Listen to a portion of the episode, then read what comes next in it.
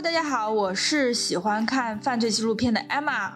大家好，我是想要向您安利《心灵猎人》的塞拉。我们今天要继续聊连环杀人狂的心理。呃，对，和上一期一样，因为可能会涉及到一些暴力的画面，所以如果您的身边有孩子的话，我们建议您戴上耳机，或者是换一个时间来收听。我们今天其实想讲一讲 Edmund Kemper，他是一个被讨论很多的连环杀手了。那我们想讲他，也是因为他的确是一个很神奇的人物，而且非常的典型。对，甚至甚至可以说他具有里程碑般的历史的意义。对，说起他，我的感觉，我个人的感觉就是既瞠目又感觉很遗憾。所以我们先来跟大家捋一捋这个时间线啊。Camper 呢，他是一九四八年在加州出生的。那他的家庭环境可以用恶劣来形容，真的很恶劣。他的父母呢，不仅是经常吵架，而且他的妈妈是有酗酒的这个问题的。他的生父和母亲在他一岁的时候就离婚了。九岁的时候，他妈妈带着他和两个姐姐一起搬到了蒙大拿州。那蒙大拿州就是美国西北部的一个州。那一年以后呢，他妈妈就再婚了，后来又离婚了。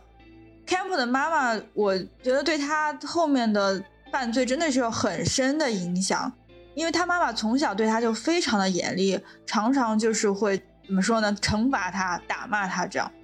对，我觉得可能他也是把自己对前夫的一些憎恨就都投射到了他的儿子身上，因为 Camper 据说是很像他的爸爸的外表很像。然后呢，他妈妈是经常会贬、羞辱，然后责骂 Camper，比如像什么啊，没有人会爱你啊，你真的很恶心啊，你垃圾啊，就是这种。嗯，除此之外，他在行为上也是会去虐待 Camper 的，比如说曾经有一段时间，他是会把 Camper 赶到地下室去睡觉，而且还要锁上门，不让 Camper 出来，因为他认为 Camper 会强暴自己的妹妹们。但其实那个时候，对。就很诡异的一个想法，诡异了吧？对，而且其实那个时候 Camper 还只有十岁而已，嗯，所以说就对，所以就说对一个十岁的男孩来说，虽然他的个头挺高大的，但是被锁在地下室过夜，他其实真的是非常害怕的。所以说他其实是在惊恐中度过了很多的不眠之夜。所以听到这里的话，我不知道听众朋友们是不是会开始觉得这个 Camper 妈妈不是啥好人，也不是个好妈妈。嗯，但是实际上，Camper 妈妈她在工作当中，在外人面前是一个非常 nice，然后非常受欢迎的人。所以说，这个对于 Camper 来说是一个什么样的情况呢？就是我自己的妈妈对别人都很好，对妹妹也好，对外人也好，就是唯独对我不好。嗯，我觉得这种对比的这种强烈，可能会更容易造成 Camper 他心理扭曲异常。可能也造成他因此养成了一种退缩，然后冷漠的个性。哎，他妈，我感觉还有挺明显的这种施虐的行为的。有心理学家判断说他妈可能是有边缘性人格障碍。那但是这个就是这个判断其实也很难，因为他妈妈不是说真人实际的在评估嘛。那我们上期其实提到过，说这个 psychopath 或者是反社会人格的人，在十五岁之前会出现这种暴力行为的征兆。那 Camper 呢，其实就是在十岁的时候开始虐杀动物的行为了。他不仅杀了家里的猫，还砍掉了猫头。然后十三岁的时候，他把家里的另一只猫也杀掉了。那犯罪心理学家有一个理论啊，说很多性虐杀的杀手。他们都会在童年时期虐猫，原因是猫像是女性的象征，这个就很有意思。我我之前都还想不到这一层。然后 Camper 在这个时期呢，他其实有开始设想要杀掉家里的姐姐，他姐姐的那些娃娃的头都被他削掉了。然后他的姐姐其实对他也真的也不是很好，因为他姐姐有一次差点把他推下火车。还有一次把他推到游泳池的深水区，让他差点淹死。就是这种暴力，其实就是家里面这种女性对待他的这普遍方式，这种方式真的很深刻的影响了他和异性的关系。而且不仅是身体暴力，还有语言暴力，给他也造成了很大的精神创伤。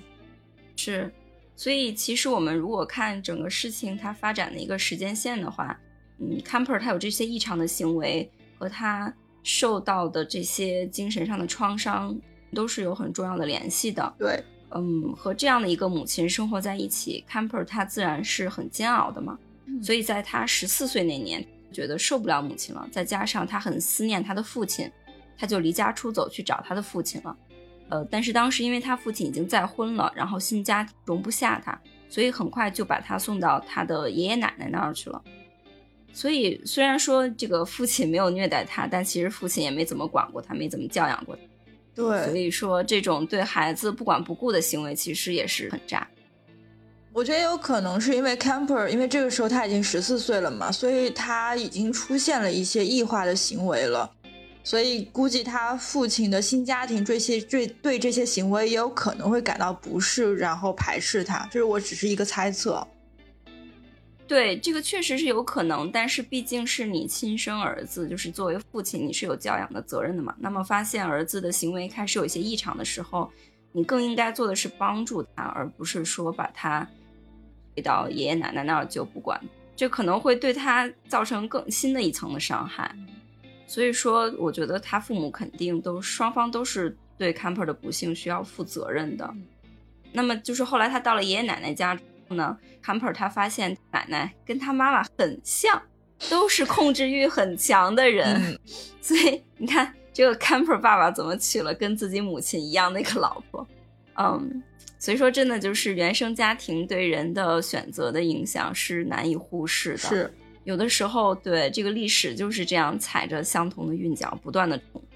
这个其实是心理学上是有解释的，就是其实是因为从小在原生家庭中适应的这个模式，会感觉到很熟悉，所以成长之后会对于有类似模式的人，会不自觉的或潜意识的有这种亲近感，所以他可能就就就自然而然挑了一个一和母亲性格一样的老婆。然后这么这种细思极恐你知道吗，就很多男的，是不是其实是都是在找妈呢？哎呀，不敢想，不敢想了。嗯，那其实很多女的也是在找爸嘛。那样的对换位思考一下。But anyway，就是说，如果一个人他能够跳出来，然后去认识到和反思到这种模式，是他去打破这种历史循环的一个必须的前提。嗯，话说回来，这个 Camper 他就。因为奶奶很像妈妈嘛，所以就因此很不喜欢他奶奶。嗯，肯定的。他甚至就把他对他母亲的仇恨都投射在了奶奶的身上。然后终于有一天，在一次争吵过后，他就把枪拿出来打死了奶奶。然后等他的爷爷回来以后，他把爷爷也杀了。嗯，他当时没有跑，自己就报警了。据说他杀人后先打电话给他妈妈，然后他妈二话不说就叫他去自首。因为当时他十五岁嘛，所以应该算是少年犯了。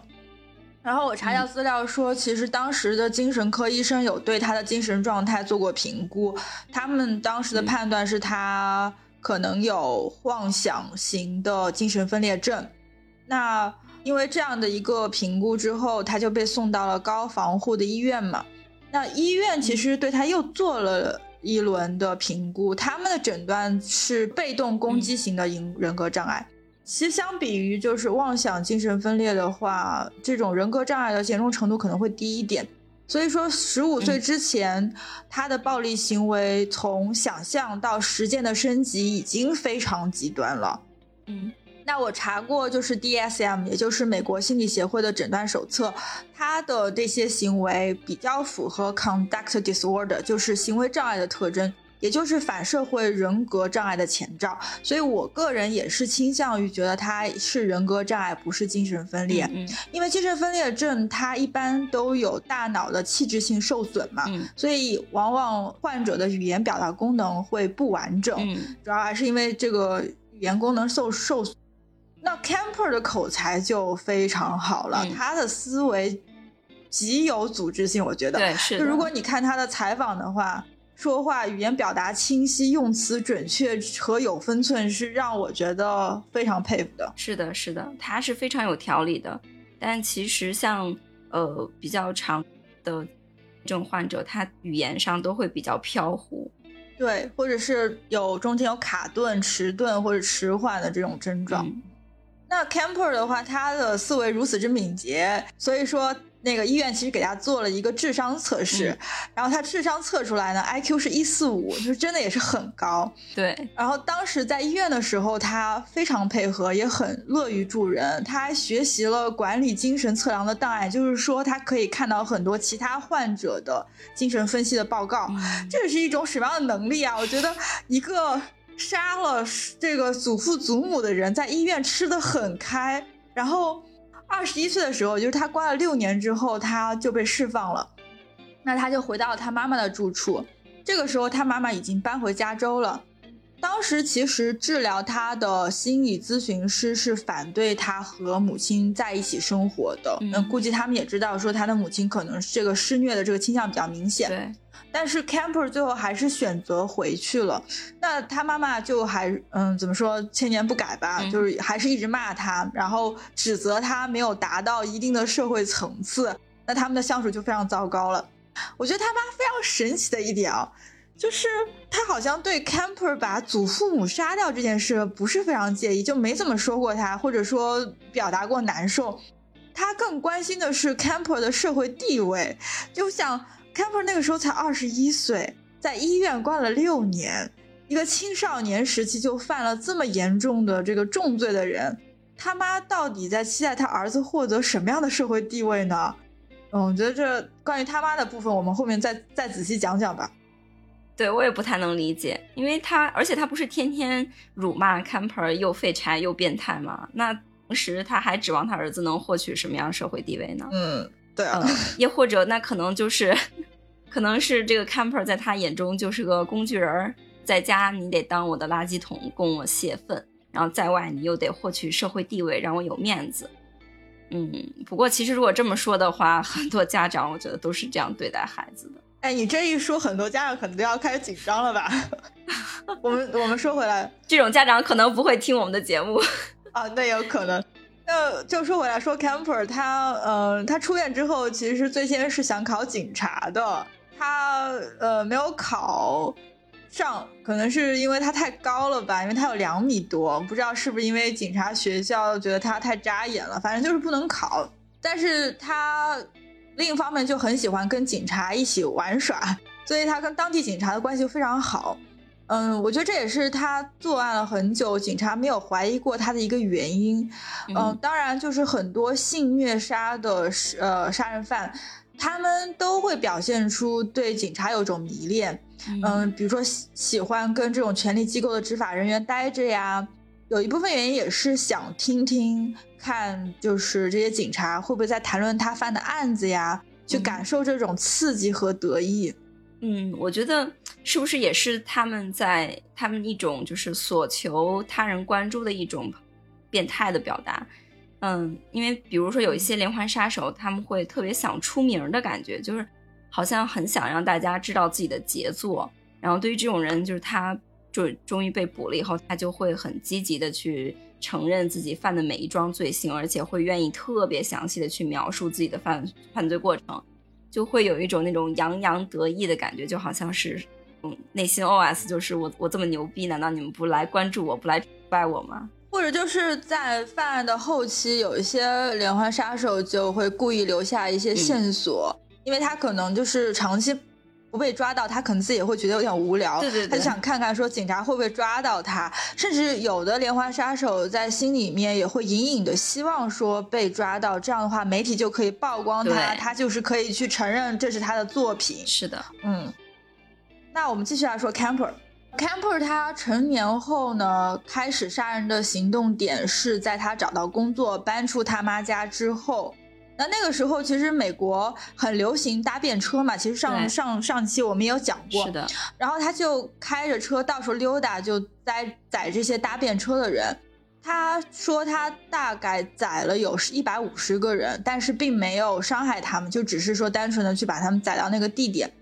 因为他妈妈是美国，当时是美国加州大学圣巴巴拉分校的员工。所以说他的车里就会挂学校那种标志，其实也是一种增强、增加他的这个信用度的一个一个表现。然后他就在校园里面绕，那女大学生也就会搭他的车了。嗯，然后这个时期其实是他的一个准备期，就是他在其实是在不断的幻想去杀那些搭车的人。嗯，他一方面是有尝试说去克制自己。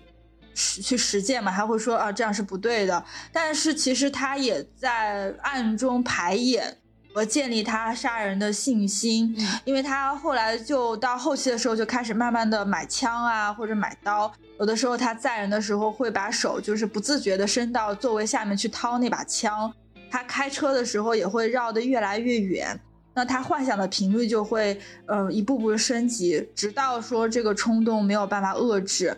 所以说，就是连环杀手真的不太可能说哪一天一早醒来，然后突然灵机一动，然后心血来潮感到自己要杀人。一般来说，他们都是会经历很长时间的演变，然后从幻想一步步的升级到实现。那 Camper 是搭了一百五十个人之后才开始把幻想变成现实的。是，所以说像学术界啊，或者是 FBI，他们都会致力于研究这些。连环杀人犯，那一方面肯定是为了更快的能够抓捕到罪犯，我觉得另一方面也是为了能够防范于未然吧。像《心灵猎人》和《犯罪心理》这两部美剧里面，他们都有表现那种就是警察到学校里面去向学生和老师们去分享他们在犯罪心理学上的一些观察和总结，他们都这两部剧都表现这种剧情。然后我觉得都是为，其实都是。表现出警探们是想要告诉大家说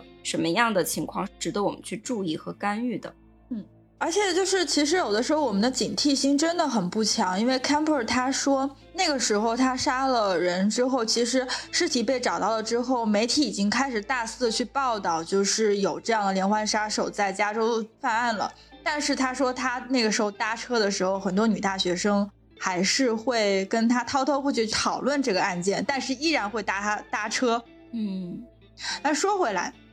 ，Camper 开始杀人是在一九七二年的五月的一天，有两个女生是在加州伯克利的校区，然后搭了他的车，然后就被载到了树林里。他们都是先被杀死，然后 Camper 就。对这些尸体做了一些不可告人的事情，他还把女生的头砍了下来，带回了家，埋在了院子里。就他就说这是让那些女人们能够仰望自己的母亲，鸡皮疙瘩都起来了。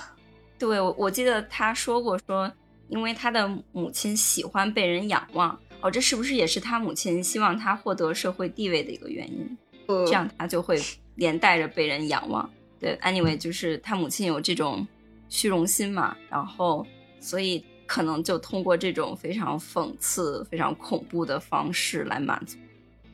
就真的父那个母子俩都挺有趣的。唉，反正后来到了九月份的时候，他又栽了一个十五岁的女生，杀了之后放在后备箱，然后他自己去喝小酒了。然后这一段就是我看到这个的时候，我就觉得非常神奇，因为他那个时候还在假释期嘛。嗯，所以他的咨询师是要定期报告给政府他的情况，然后来判断说他是否是需要回监狱的。那他杀掉小女孩的第二天，他就去见了自己的咨询师，向对方展示了自己的精神状态多么良好，对社会多么没有威胁。然后他咨询师相信了，所以两个月以后，他青少年时期的犯罪记录就被消除了，他就变成了一个没有案底的人。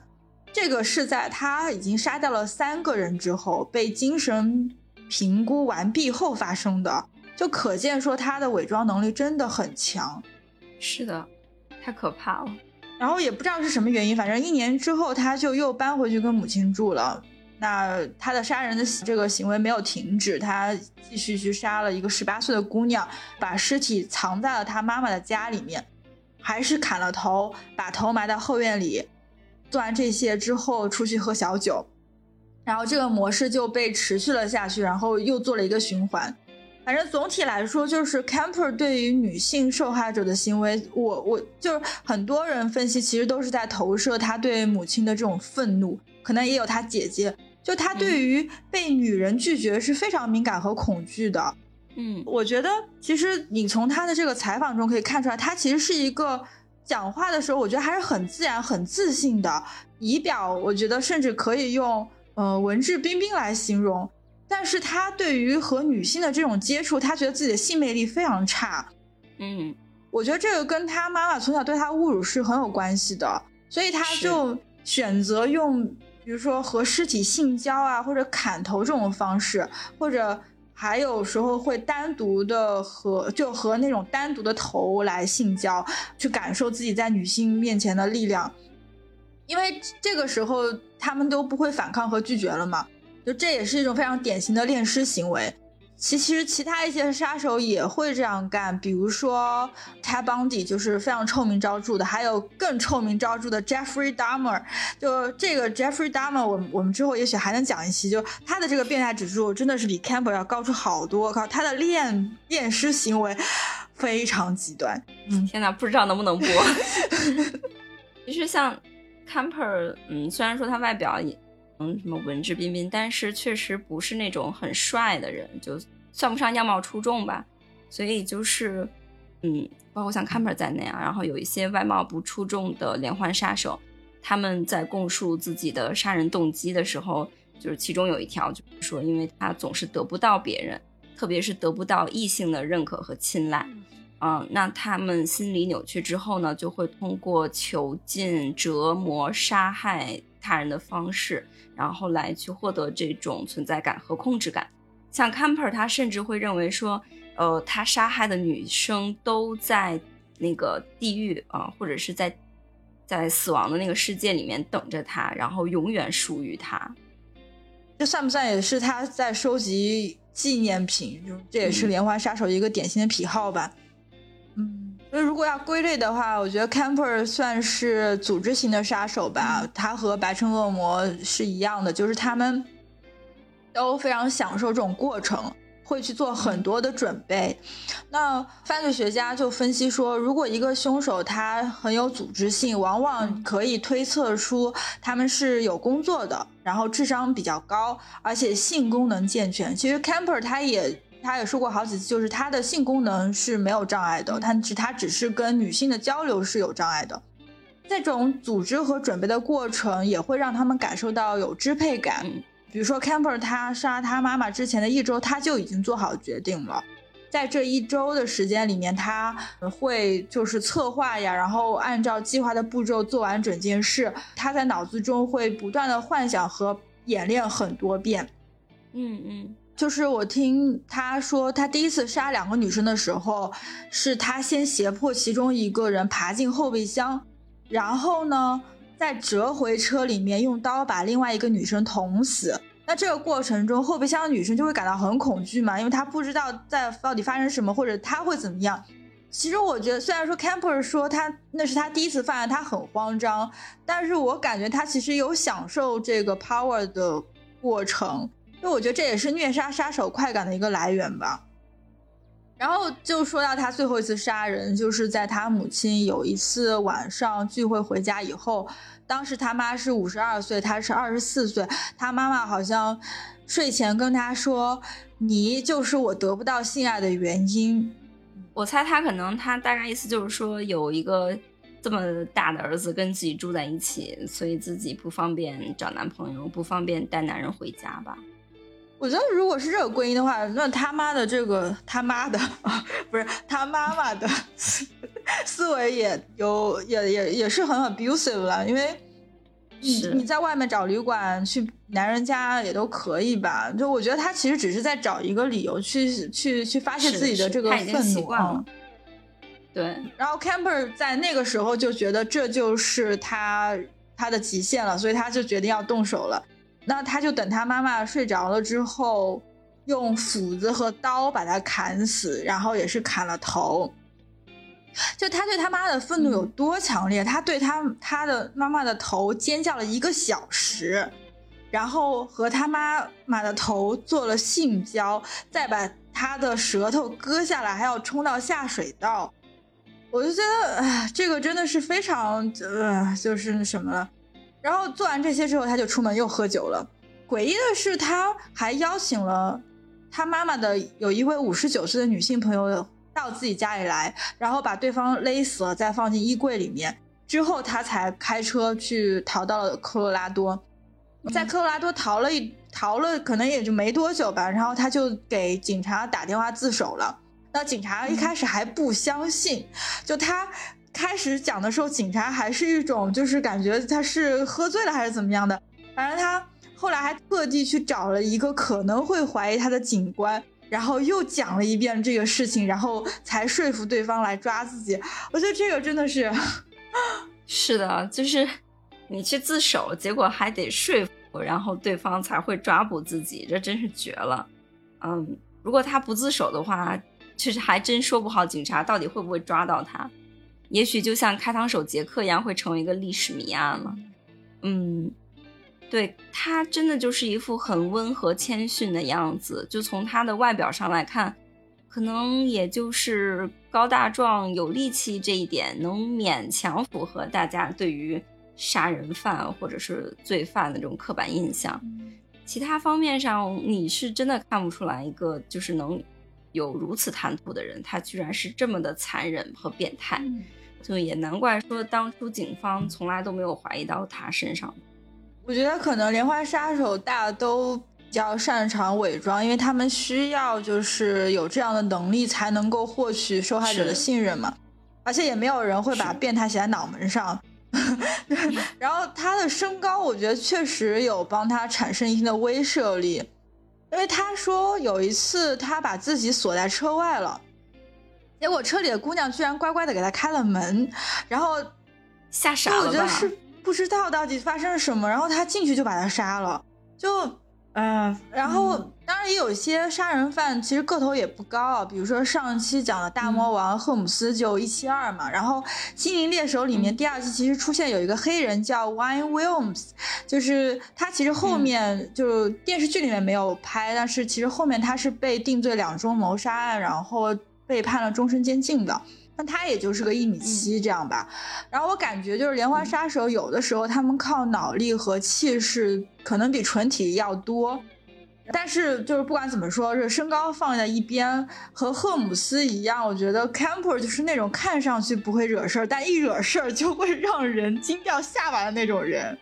嗯嗯，他的这个特别之处就在于说。这样一个重刑犯，他不仅有这种流利的口才，然后敏锐的思维，还有这种谦和的态度，嗯，他还有的就是一种非常强的表现欲，所以说他后面就会跟 FBI 的探员合作嘛，他就会讲很多自我的剖析啊，这些其实都被 FBI 当做教科书的材料去分析连环杀手，这个 FBI 的。FBI 的探员就是大名鼎鼎的 John Douglas，他也是美剧《心灵猎人》的男主的这个原型。还有就是大家可能都知道的那个经典电影《沉默的羔羊》里那个探员克劳福德的啊原型也是他。那他自己呢就奠基了这个 FBI 的连环杀手心理侧写的理论。那心理侧写呢，其实就是尝试用这种行为科学的理论来帮助探员们去查案。我觉得 Camper 他非常重要的一个贡献就是，他不仅是去剖析他自己，他还真的是从连环杀手的角度去帮助 FBI 分析说其他的案例或其他的犯罪人是可能是什么样的模式或者是规律来。去看说有什么线索，在这个层面上，他真的充分的利用了自己的才能，所以我就觉得他，我就觉得很遗憾，就是他真的是一个很有才能，然后甚至来说，你知道，我看很多资料下面有很多 comments，就很多评论，有人就说我是我真的对他是有好感的，我个人真的是觉得，就是我能看到很多他身上很积极的那一面。嗯，其实如果没有 camper 的话。整个犯罪心理学的研究都得往后推一段时间。Camper 它是 FBI 研究的第一个范本了，嗯，就像你说的，它可以算是启发了 FBI 开始在这个犯罪心理方面去发力，呃，去根据犯罪的罪犯的行为去倒推他的心理活动和特点，从而去缩小这种疑犯追踪的范围。嗯，他的智商。高，我觉得他具有一种原认知的能力，就是他能够去探究和思考自己，然后能去反思，说自己为什么会有这么多呃反常的行为，自己这些行为背后原因是什么，甚至他会去同意跟 FBI 合作，帮助他们去了解连呃连环杀人犯，其实也是有是他想要弄懂自己。嗯，其实，在我们的生活中，我觉得会有这种呃意识的，算是少数了。就是一个人他的思考和认知的能力，真的是需要达到一定的程度，然后才能去系统的去反思自己。嗯，但是很遗憾的是，他还是一个心理异常的人，这个没得洗。就算我们说抛开这一面来说，觉得对他的一些言行谈吐有好感，也不能回避的一个事情就是他就是一个 psychopath。对，一个很突出的表现就是他从始至终没有表现过任何的悔过，或者是他对受害人没有过半点怜悯，就完全不具备任何的共情能力。对我，我我看 Camper 在讲自己的经历的时候，有时候我也会感觉好像他在讲一个别人的故事一样。嗯，但是其实我后来有看他就是九一年的一个采访，然后他里面有讲到过一次，他呃因为尝试自杀嘛，所以后来就是医生给他开了很多的这个药，那他吃这个药就会产生一些幻觉嘛，就像就会有那种 就疑似就是抽大麻那种那种效应，然后他说在那个过程中，他突然一下子好像。有一个瞬间是能够从受害者或者从别人的角度去看他做的这些事情的时候，他感觉在那一瞬间，他能够更深刻的理解说自己做的这件事情是有多么的 evil，多么罪恶。然后他就说他那天的时候停止不下来就要哭，他就是一直不停在哭哭哭。他能够记得的是在那一瞬间的时候，他好像能够有一些共情感，嗯。能有一点常人的那种情感了，对对对，就是可能就是有这种置在那种置换的那种那种状态中的时候，他能够感受到，嗯，所以说像 Camper 那些采访啊什么的，其实对当时的 FBI 来说，真的像是如获至宝一样，因为一般大多数的连环杀手都没有办法像他这样滔滔不绝，还条分缕析的，而且就是很多的连环杀手，比如说像 Ted Bundy，就是嘴巴很紧，就是。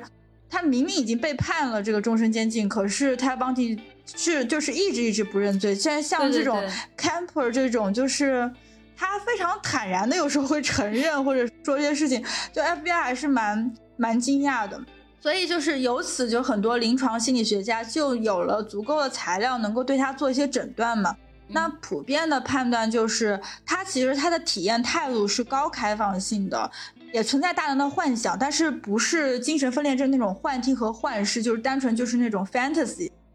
他的自觉性和责任心呢是在中等的范围，其实不是非常低。但是其实他的个性呢是非常内向，但是同时也是低神经质，就是不是说那种很不稳定的那种。可是呢，他为什么能够就是不断的持续的获得别人的好感呢？就我觉得是因为他跟跟别人交流的时候，你不会感觉他很内向。就是因为他和很多连环杀手一样，他可以按照不同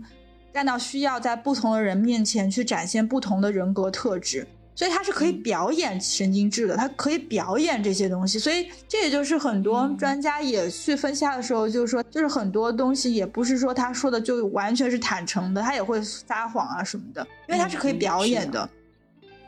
呃，所以说你看，这就其实也是他那个 psychopath 的一个症状，就是他是有一个非常宜人的，甚至可以说是很有魅力的谈吐的。那这个就和之前我们说的白痴恶魔很像，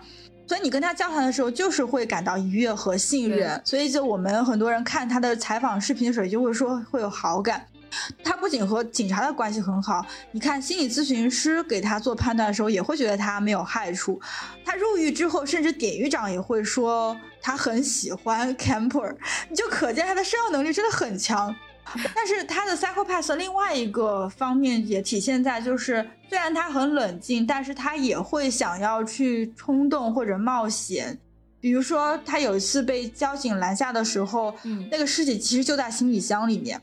他也会把这个尸体放在他妈妈家藏一天，其实这些都是有潜意识要主动暴露的这样一种倾向的，这其实都是有反社会人格特征的。那当然，就是很多人在分析 Camper 的时候，都会从精神动力流派或者是认知行为流派这些理论系统来分析他，他们的分析结果可能有些地方是重合的，有些地方也会不一样。那精神动力流派。看 Camper 就会看到一个非常典型的亲子关系对于犯罪行为的影响的这样一个 case。我觉得呢，他妈妈也是有一些 psychopath 的人格障碍的，因为他妈妈的共情度也很低嘛。然后也是一个很会表演，然后甚至我觉得也是有可能是有些自恋人格的这样一个状态。所以从遗传角度上来说，他的祖母的这种冷酷和他母亲的这种施虐的人格，可可能在基因上面就已经为 Camper 的精神变态埋下了种子了。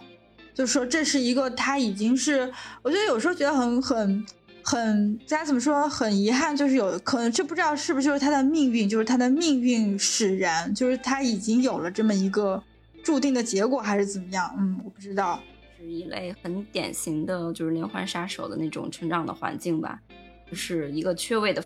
再加上一个过度控制甚至是虐待的母亲。对，就这种，就是父亲的缺位和母亲的疏离，可能就意味着否定和抛弃吧。那。Camper 他自己描述说，他小的时候在母亲面前就是一个失语的状态，嗯，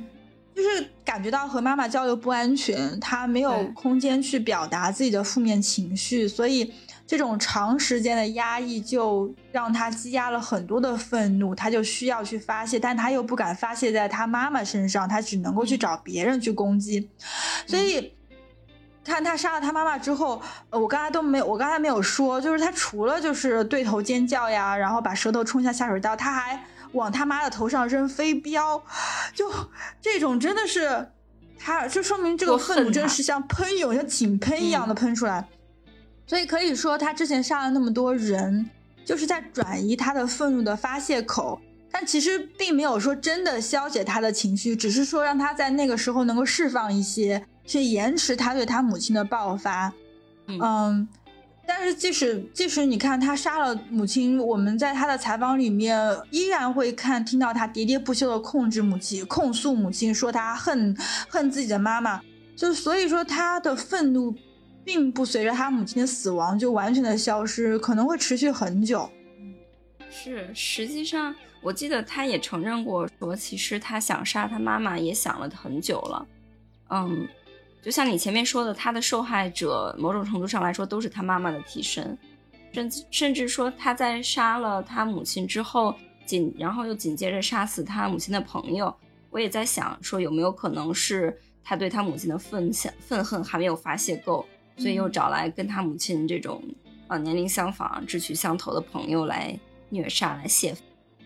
嗯，而且。在他最终就是终于对母亲下手之后，他也就基本就自我结束了他的犯罪道路。后来没多久，他就选择了自首嘛。对，那这也是他特别的一点。嗯他 Camper 他说他最后杀掉他的妈妈的朋友是为了伪造这个母亲和朋友出远门的假象。其实他那个时候还是策划好要逃脱这个罪罪行的惩罚的。嗯，但是在逃逃亡的途中，他自己决定要放弃，就是说他的这种放弃的心理是他最后结束犯罪的个原因。嗯，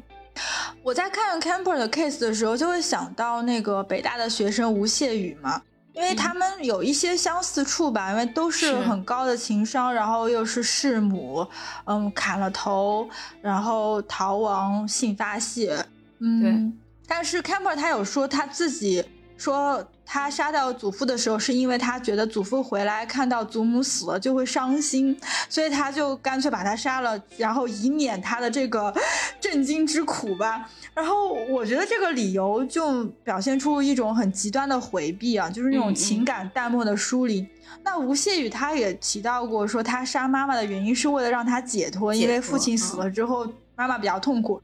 然后我就想说，Camper 和吴谢宇的说法。好像都是站在对方的角度为对方考虑，然后做出了一个利他行为的这个决定，都是为你好。对，但是又从逻辑上又让人感到很诧异，因为你不经别人的同意去剥夺对方的生命权，就是是为了对方好。那这样的话，谋杀都可以上能上道德制高点了。所以很多的犯罪学家就会分析说，这两个人，呃，在这样去描述的时候。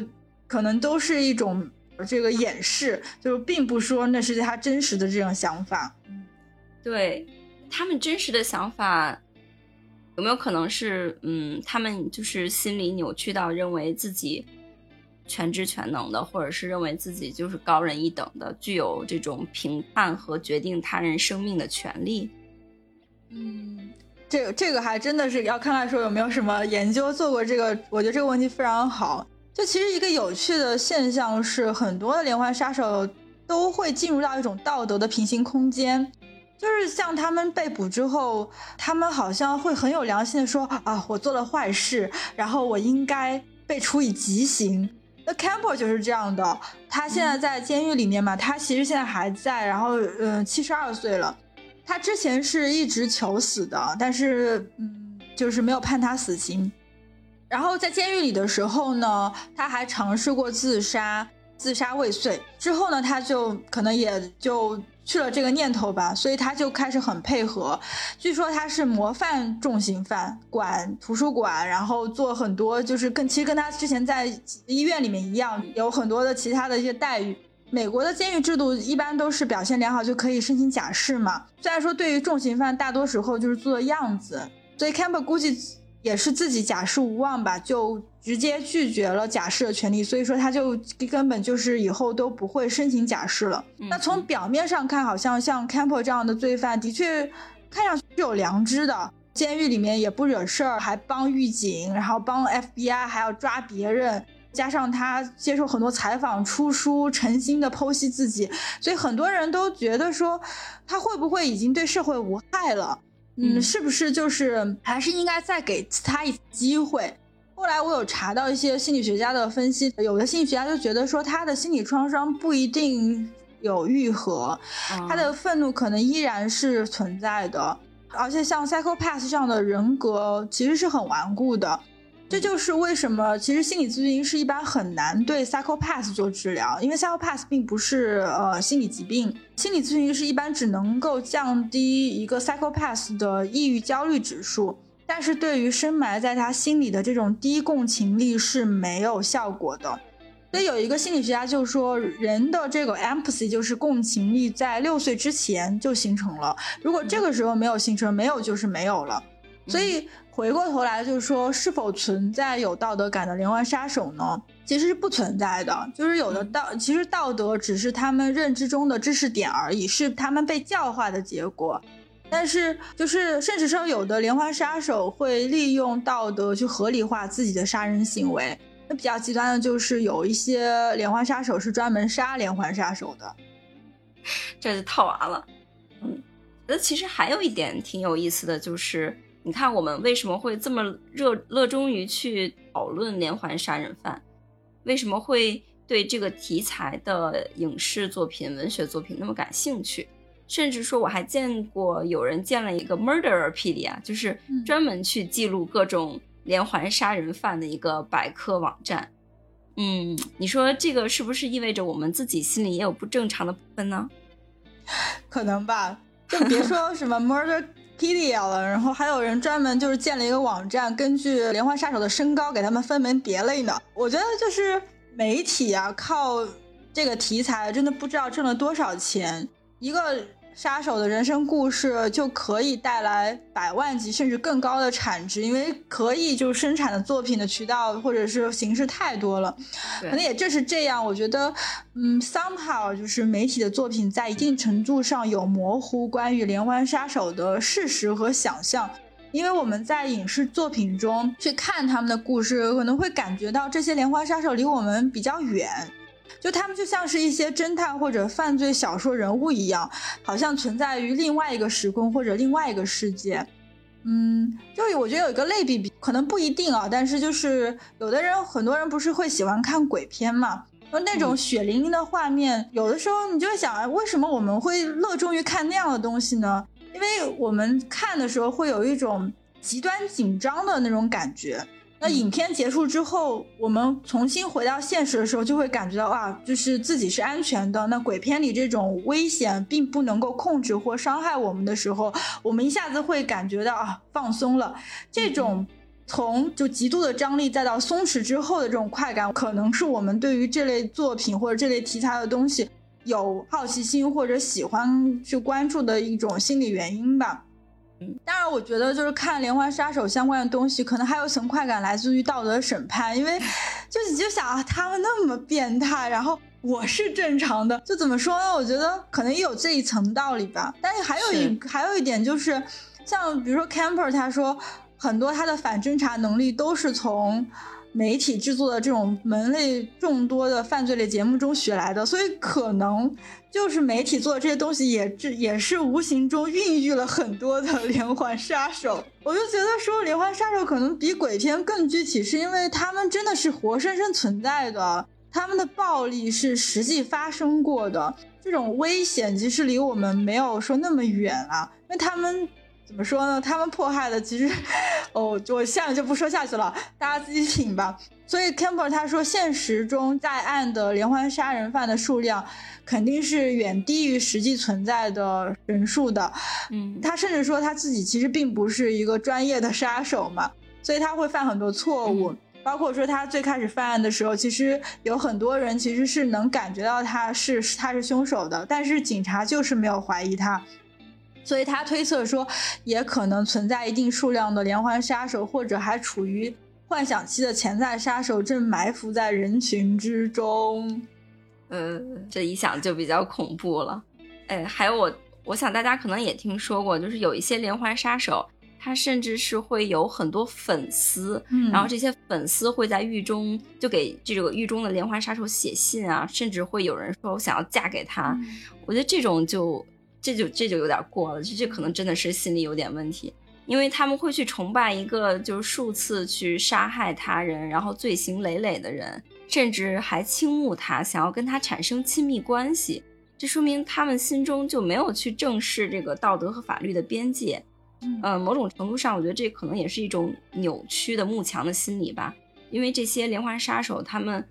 嗯之前做的事情就是随心所欲的去折磨、去杀害别人。就好像他们是这个食物链上更高一等的一个捕食者，然后其他人都是他们的猎物一样。嗯，所以说那个非常著名的那个邪教头头是谁来着？我忘了名字了。他入狱了之后，不是有很多姑娘写信要嫁给他吗？最后还他还真结婚了，而且娶的还是一个比他小很多的姑娘。就我觉得，嗯，怎么说呢？这也是他们的自由，他们的选择吧。就是我们也很难说去去说什么，但是。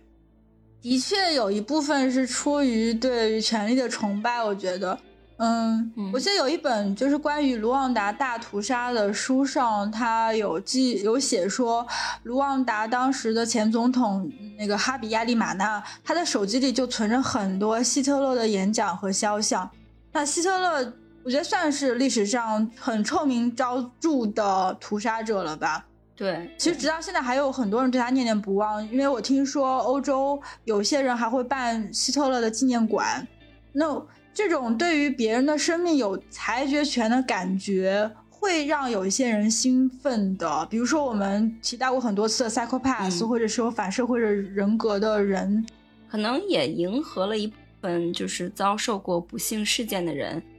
他们所具有的。厌世和报复社会的心理吧。对，因为从更宏观的历史角度来说，呃，一九七零年代到九十年代末的时候，连环杀手通缉和抓捕数量都明显飙升了嘛。嗯，这是美国的数据啊。然后他们当时总结的一个原因，可能跟二战后的创伤是有关的，因为这种创伤其实是集体性的嘛。很多连环杀手的父亲都是从二战战场上幸存的士兵。所以他们可能经历着不同程度的 PTSD，就是创伤后性应激反应。当父亲没有办法从创伤中恢复，家庭慢慢瓦解，孩子没有办法得到足够的照顾和关注的时候，暴力行为就容易被孕育。是的，Camper 的父亲就是一名二战的老兵。啊，说中了。嗯，然后那个加拿大有一位就是犯罪学家叫 Michael Arfield，他有另外一个推论，就是因为当时的时候二战后人口激增嘛，所以说很多人就搬到了郊区。国家的人口结构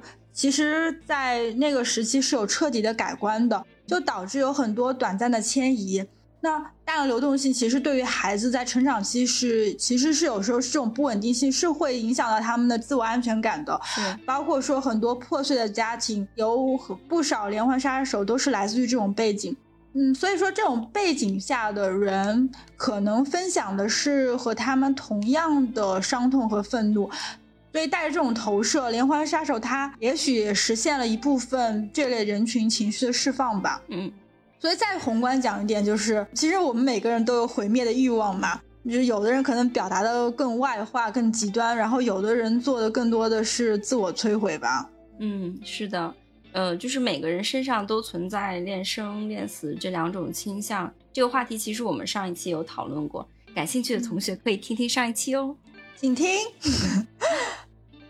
然后，其实我最后想再分享一个，就是美国的犯罪心理学家，他叫 David Wilson，他的有个观点。他说，很多人对于连环杀手的心理很感兴趣，是因为我们自己是能关心、能共情、能够理解，嗯，所以我们我们就不明白说为什么连环杀手会做这些事情，然后所以我们就想要去了解。但其实这位心理学家就 David 他说，理解他们复杂的内心世界并不是最终的目标。最重要的目标是要弄明白什么样的人可能会成为他们的受害者，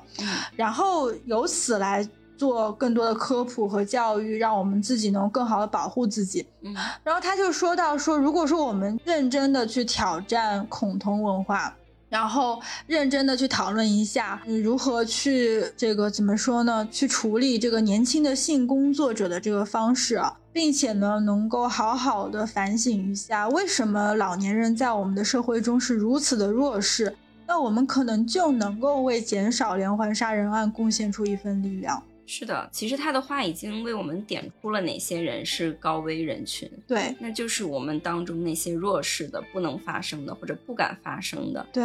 不为大众所关注的那些人。对，就是他如果消失了，也不会有很多人去挂念他的人，是是是很容易成为这个这个目标的。嗯，好吧，然后怎么说呢？就做了这两期。查资料真的看了太多血腥的画面，然后我我我我个人是感觉到自己有的时候会有种精气被消耗的感觉，嗯，就我发现就是在写稿的时候，我也会常常要停下来看个什么宠物视频来缓一缓，所以啊，怎么说这个世界上发生过很多的人间惨案，嗯，希望我们在意识到黑暗的同时，也不忘记人性中光亮的存在吧，我们上个高度。下期或者过几期，我们也可以聊聊人性的光辉史，对，或者是我们再看看最近有什么甜甜的电视剧可以聊一下，舒缓一下。OK，好，那谢谢你来收听，我们下期见啦，拜拜，拜。